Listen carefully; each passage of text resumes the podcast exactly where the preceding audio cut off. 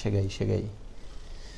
Estão mandando direto e-mails né, dessas famosas casas de análise de ações, de fundos, que te ajudam a investir melhor. Mas e aí, ajuda mesmo? Vale a pena a gente investir o nosso dinheirinho ali ou não? Só vou jogar dinheiro fora? Exatamente isso que a gente vai analisar aqui. Vamos analisar juntos se vale ou se não vale a pena. Só que antes da gente começar a falar aqui, já se inscreve no canal. Batemos 3 milhões e 200 mil visualizações. Canal voando. Como? Só fazendo conteúdo bom, óbvio. A gente também está no Instagram, a gente está no Facebook, a gente está em tudo quanto é lugar aí. Ah, principalmente, toda hora me pergunta, Fabrizio, como você investe? Se você quiser saber como é a minha carteira de investimentos, me manda um WhatsApp que eu respondo com a minha carteira de investimentos. Extremamente simples. Último recado, a gente acabou de lançar o nosso curso, não é para investidor, é para quem está ainda nas dívidas. 100 dívidas em 7 dias. O curso para tirar qualquer doido da lama, né? Aquele cunhado lá que te pede dinheiro emprestado, enfim, todos esses caras. Solta a vinheta aí. Bom, bilionários, esse é o lado bom da gente ter nosso próprio canal, né? A gente grava como a gente quer, põe o pé na mesa, não tem erro, né? É tudo nosso, a gente pagou Metade das coisas aqui são. Não, não posso falar aqui, que senão vou fazer propaganda da, da empresa que eu compro as coisas tudo pela internet. Mas vamos lá, vamos começar.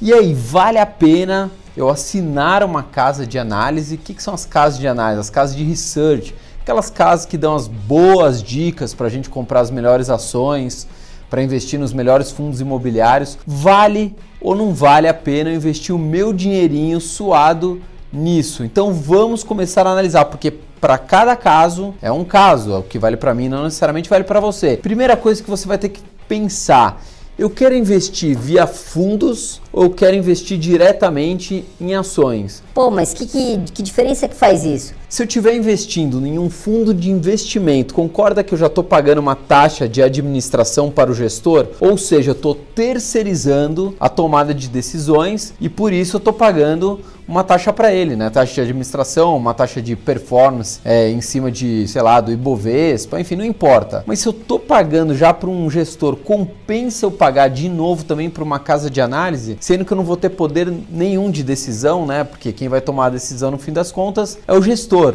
Pô, Fabrício, mas algumas casas de research não fazem análise de fundos imobiliários que são mais complexos de eu saber o que, que tem de ativos, quem são os gestores? Sim, para fundos imobiliários eu diria que é uma exceção. Talvez valha a pena você investir em um relatório se for para fundos imobiliários. Agora, se for fundo de renda fixa, né, que não tem muito mistério, ou fundo multimercado, fundo de ações, tem outras formas gratuitas de você buscar informação. Então aí por aí você já, já consegue ter a primeira tomada de decisão. Eu vou investir sozinho, eu quero montar a minha carteira de ações ou vou investir via fundos? Outra coisa que você vai ter que saber: você vai contar com a ajuda de um especialista na hora de investir o seu dinheiro? Eu, por exemplo, gosto de ter um especialista. Pô, Fabrício, mas você não estuda direto para entender das coisas do mercado financeiro? Estudo, mas por mais que eu estudo, nunca vai ser igual uma pessoa que está ali numa mesa de operações de uma corretora, uma pessoa que está no escritório de wealth que cuida de, de fortunas, como que é o que eu tenho, né? Não tenho fortunas, mas tenho um escritório de wealth que cuida do meu dinheiro. Ou até mesmo mesmo um assessor de investimentos, claro, um assessor de investimentos qualificado e um assessor de investimentos sério, que não vai oferecer produto porcaria por causa de rebate. É isso que você vai ter que ver. Agora, se você tem esse profissional do seu lado ali te auxiliando, será que vale você assinar um, um relatório, né? Vale ou não vale? Depende. Ah, não, mas eu quero uma segunda opinião, eu não confio 100% em quem está cuidando do meu dinheiro. Aí já tem um conflito de interesse. Se você não confia 100% em quem está ajudando você a cuidar do seu dinheiro, você tem que rever se não tem que trocar a pessoa que está ali ajudando. Ou se você não é uma pessoa extremamente desconfiada, né? Precisa dar uma parar um pouco e pensar, fazer uma autoanálise. Outra coisa que você tem que avaliar na hora de escolher uma casa de análise. Não, já decidi que eu quero operar sozinho, né? Eu quero ter a minha carteira de, de ações e eu não entendo nada de mercado mercado financeiro, então isso vai me auxiliar e vai auxiliar muito. E vai te auxiliar mesmo. As casas de análise estão cada vez melhores. Elas contratam cada vez mais profissionais qualificados. Por quê? Porque tem concorrência. Onde tem concorrência, tem que melhorar os serviços. Simples assim, né? Não tem novidade. Outra coisa que você tem que analisar antes de assinar ou não uma casa de análise. Você está assinando para quê? Você está assinando para dar uma grande tacada, para saber qual vai ser a próxima ação que vai explodir. Por que eu estou te falando isso? Por que você tem que fazer essa pergunta para você, para você mesmo, né? Olhar no espelho e falar: por que, que eu quero assinar? Se for para você dar a grande tacada, não tem nada a ver com planejamento patrimonial. Quem investe em longo prazo não investe para dar uma grande porrada. A gente não multiplica o nosso dinheiro no mercado financeiro. Ah, mas eu conheço um amigo que investiu na Magalu lá atrás. Pô, legal pra caramba, multiplicou várias vezes. Acontece isso sempre? Não. Ah, ele pode ter visto algo antes de todo mundo? Pode, mas provavelmente teve também um componente sorte. Quando a gente fala de planejamento financeiro, de planejamento patrimonial, não tem nada a ver com dar a grande porrada da vida, com encontrar a grande ação da vida. Isso é cassino, não tem nada a ver com planejamento patrimonial. Então você tem que colocar a mão na consciência eu tô querendo assinar isso para quê? É para me auxiliar a montar uma carteira de ações de longo prazo, uma carteirinha de fundos imobiliários de longo prazo, ou é porque eu sou ganancioso pra caramba, né? Geralmente essas pessoas correm o risco até de cair nas pirâmides financeiras, né? O 2% ao dia. Então para e pensa. Se você é o cara que quer dar grande porrada, na verdade, eu nem ficaria brincando de bolsa de valores, porque acho que você corre um sério risco de quebrar. Já que a gente está falando desse tipo de operação, vamos falar de day trade, swing trade, buy and hold, e aí? Ah, não, eu sou um cara day trade, eu sou vida louca, conheço pra caramba do mercado financeiro, eu vou ganhar dinheiro comprando e vendendo ações todo dia. A maioria das casas de análise não são para investimentos day trade, elas são para investimentos de médio e longo prazo, não, não vai sair todo dia um relatório. Hoje compra isso, aí dá duas da tarde, não, agora vende isso, agora cinco da tarde tá fechando o pregão, agora compra isso. Não é para isso. Então, se você é um operador day trade, basicamente você vai ficar acompanhando ali as notícias do dia, vai estar em fóruns discutindo e obviamente vai estar correndo um mega de um risco. No seu caso, eu não, não assinaria o relatório, acho que não tem sentido nenhum. Ah, não, mas eu sou um investidor swing trade, eu gosto de montar minha carteirinha, de vez em quando eu vendo, de vez em quando eu compro. Preciso de uma análise? Com certeza você aumenta suas chances tendo especialistas à sua volta ali indicando, analisando melhor o mercado, o que está acontecendo. Até porque esses caras das casas de análise falam com muitos outros profissionais e falam também com as próprias empresas que estão listadas na bolsa, ou seja,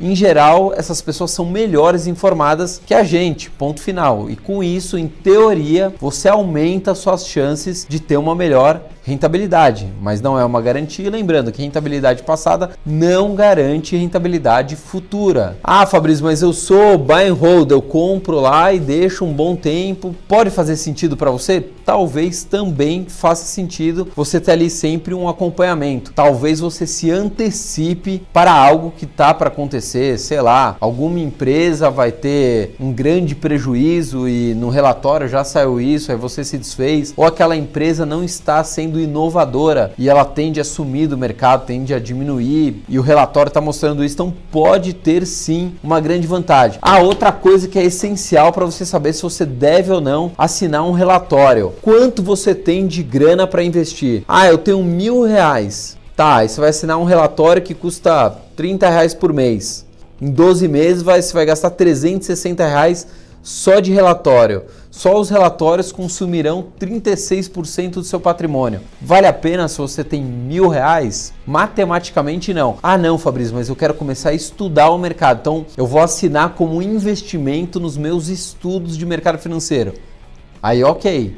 Aí é válido, mas aí não quer dizer que você vai ganhar dinheiro, porque você vai consumir o seu patrimônio, 36% dos seus mil reais que você tem para investir, só gastando com relatório. Então, obviamente, não vale a pena. Você precisa ver aonde que você se encaixa. Outra coisa que você tem que avaliar, você vai ter uma carteirinha ali de small caps, de ações de pequenas empresas, se for ter, o que acontece? Essas pequenas empresas têm poucas notícias dela. Em geral, não todas as small caps, mas a maioria não tem. Por exemplo, quantas notícias saem por dia é, da Petrobras? Muito mais do que uma small cap. Por quê? porque tem muito mais gente interessada numa notícia da, da Petro, da Vale, é, do Itaú, né, da Itaúsa, do que de uma small cap. Então, se você quer ter uma carteirinha, você não quer investir ali num, num ETF de, de small cap, você prefere você montar sua carteira de ações de pequenas empresas, com certeza vale a pena você assinar um relatório.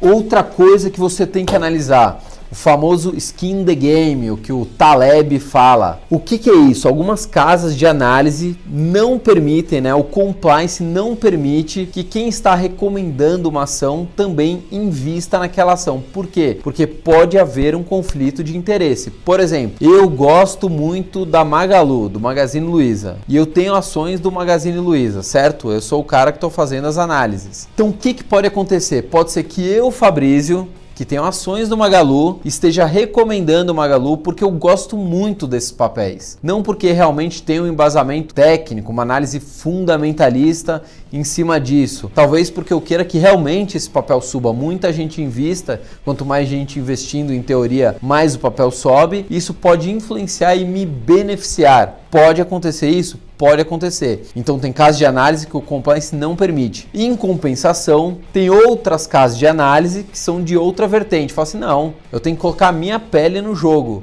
Eu estou investindo junto com você, eu estou recomendando esse negócio, estou recomendando esse fundo, eu estou recomendando esse papel, mas o meu dinheiro está ali. Igual, por exemplo, um gestor de fundo. Quer ver? Vamos pegar um outro exemplo. O Breda, o Luiz Alves do Alaska Black, do famoso fundo Alaska Black, eles têm quase 90% do patrimônio deles alocados no fundo. Ou seja, a pele deles está em risco ali, né? O dinheiro deles está em risco. Então você fala, pô, o cara com certeza vai cuidar do dinheiro do fundo da melhor forma, porque o patrimônio dele também está ali. Se der alguma cagada, o patrimônio dele vai junto. Só que aí você tem que analisar qual vertente você acha que faz mais sentido sentido. Eu assinar uma casa de análise que não existe o conflito de interesse, então eles não podem investir nas ações, por isso eles são mais isentos de recomendar alguns papéis, ou você prefere uma casa de análise que o cara coloque o dele na reta? É isso que você tem que analisar.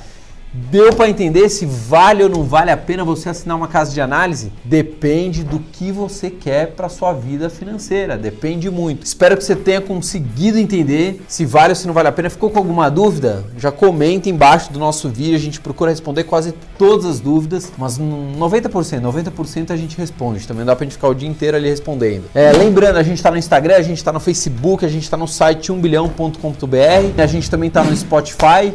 Ah, e se você quiser saber qual é a minha carteira de investimentos, aonde eu coloco a minha grana, me manda um WhatsApp, dois palitos aí. Põe ali no seu WhatsApp, salva e já me manda que eu te respondo na mesma hora. A não ser que você mande três da manhã, né? Não fico o dia inteiro respondendo o WhatsApp. A última coisa, se você tem alguém na sua família que está endividado, não necessariamente é você, mas você tem alguém na sua família, você tem um amigo que a vida financeira é uma bagunça, a gente está lançando nosso primeiro curso sem dívidas em 7 dias para tirar os endividados da lama, trazer essa galera para o nosso clube de bilionários, trazer essa galera para o mundo de investimentos.